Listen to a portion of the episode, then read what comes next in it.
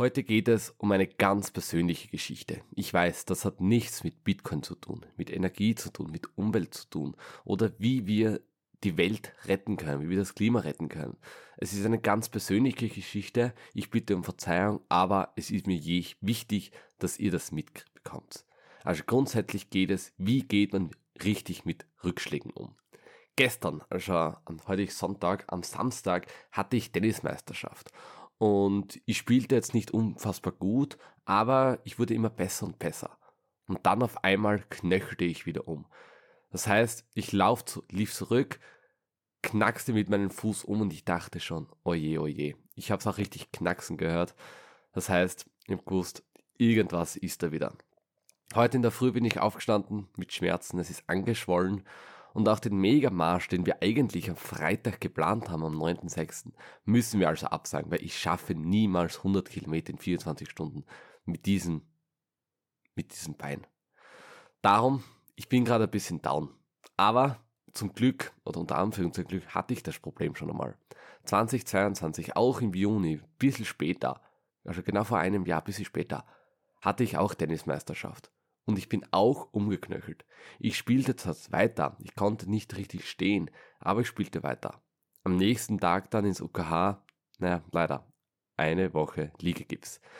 Ich habe wohl fertig gespielt und gewonnen, doch nach drei Wochen dann hatte ich einen MR-Termin bekommen endlich und es ist rausgekommen, ja, ein Band ist gerissen und eins ist angerissen.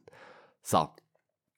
Ich weiß also schon, wie das Ganze abläuft, wie das ist, wie man aus so einem Tief rauskommt. Und das Unfassbare ist einfach, ich habe nach meiner Verletzung 2022 danach mein bestes Tennis gespielt. Vier Wochen nach dieser Verletzung war ich wieder am Tennisplatz.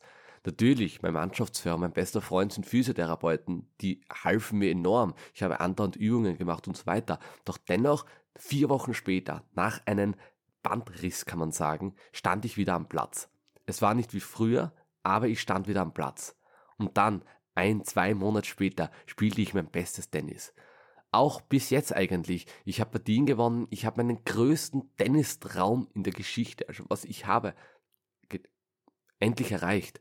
Mein Ziel war es immer, das ist halt die ITN, das ist die Spielstärke im Tennis, falls sich jemand nicht auskennt. Ich wollte immer eine 3,9er ITN, also einen Dreier vorne. Und ich habe es endlich erreicht.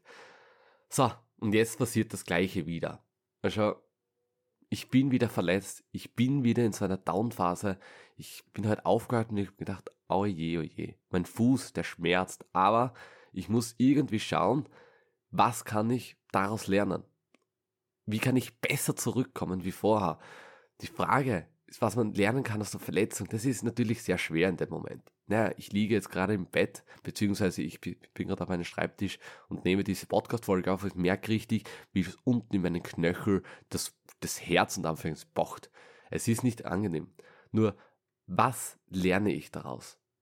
Jetzt, ich bin mir noch nicht sicher, aber ich glaube, ich kann einige Sachen kann ich schon ein bisschen ausschließen, aber grundsätzlich in der Partie habe ich sehr gezittert. Es war auch meine ganzen Füße waren wie am Eislaufplatz. Ich habe mich nie so ganz wohl gefühlt. Ich war nervös, mich hat's gerissen und mein bester Freund sagte, ja, das passt schon, du bist nur ein bisschen nervös, alles gut, das hilft dir beim Spielen. Und ich bin dann immer besser reinkommen. reinkommen. Aber vielleicht ist das einfach, dass ich mehr auf meinen Körper hören muss. Ich merkte, dass ich zittere ich musste irgendwas unternehmen. Vielleicht war es das der Fall. Aber es kann auch sein, dass ich einfach vielleicht zum Tennisspiel aufhören soll und etwas Neues starten soll. Also vielleicht geht die Tür von Tennis gerade zu und etwas Neues geht auf. Das weiß ich nicht. Das werde ich alles erfahren in den nächsten Wochen, nächsten Monaten oder im nächsten Jahr. Ja, das Wichtigste ist jetzt nur, okay, ich bin in einem Tief, ich muss das jetzt akzeptieren. Ich kann jetzt nicht mehr Tennis spielen. Ich habe Schmerzen am Fuß. Ich kann kaum gehen. Doch wie kann ich das zu meiner größten Chance aller Zeiten machen. Also, wie kommt man aus so einem Tief wirklich raus? Jede Verletzung, jede Trennung in einer Beziehung oder jeder Tod und so weiter, die haben immer einen Grund. Es hat immer zwei Seiten. Es gibt immer eine negative und eine positive Seite. Diese Verletzung, okay, ich kann nicht mehr Tennis spielen. Doch was ist die positive Seite dran? Man merkt das nicht gleich, das stimmt. Aber dafür, danach umso mehr. Es ist viel emotionaler und so weiter. Das Aller, Allerwichtigste ist jedoch, dass wir die Situation annehmen, wie sie ist. Man kann sie nicht mehr ändern.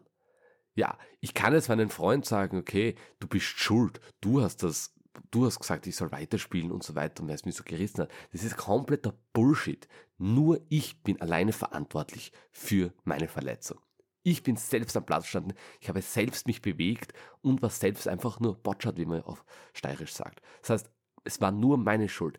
Ich nehme die Macht auf mich. Das heißt, ich gehe wieder, ich bekomme wieder die Macht über mein Leben. Das ist das Wichtigste. Also wirklich Situation ammen, es ist so, und dann mir die Schuld geben, keinen anderen. Du bist schuld daran, dass das und das.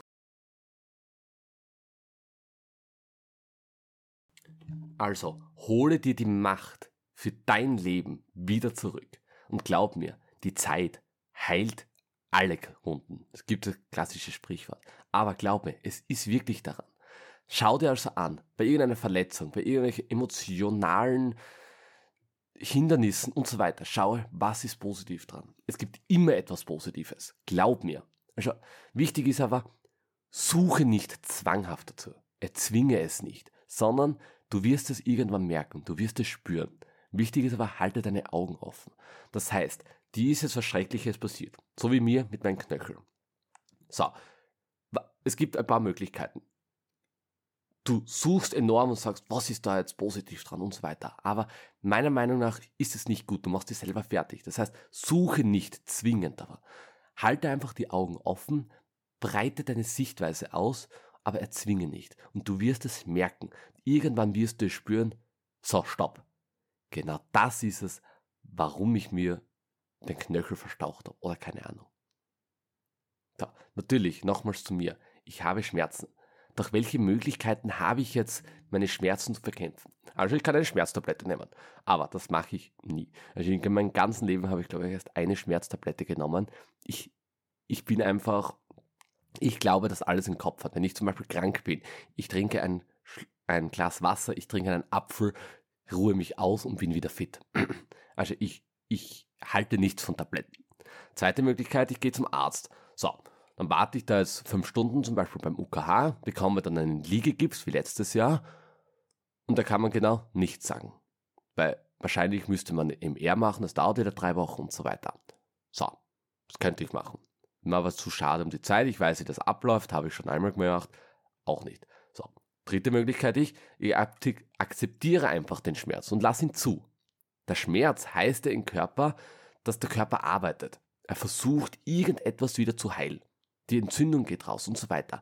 Gib also deinem Körper Ruhe. Gib deinem Körper und deinem Geist Optimismus.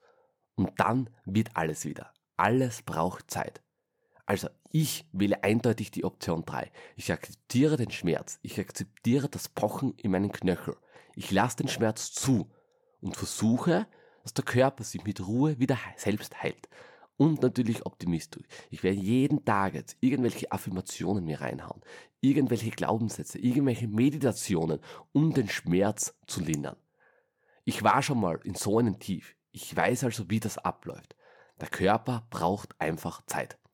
Manche Körper braucht drei Wochen, manche drei Monate oder ein Jahr.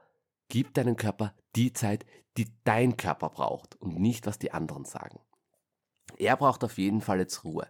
Das heißt, ich bleibe positiv und du sollst auch immer positiv bleiben. Und dann bist du bald wieder fit. Das Mindset ist bei Verletzungen enorm wichtig.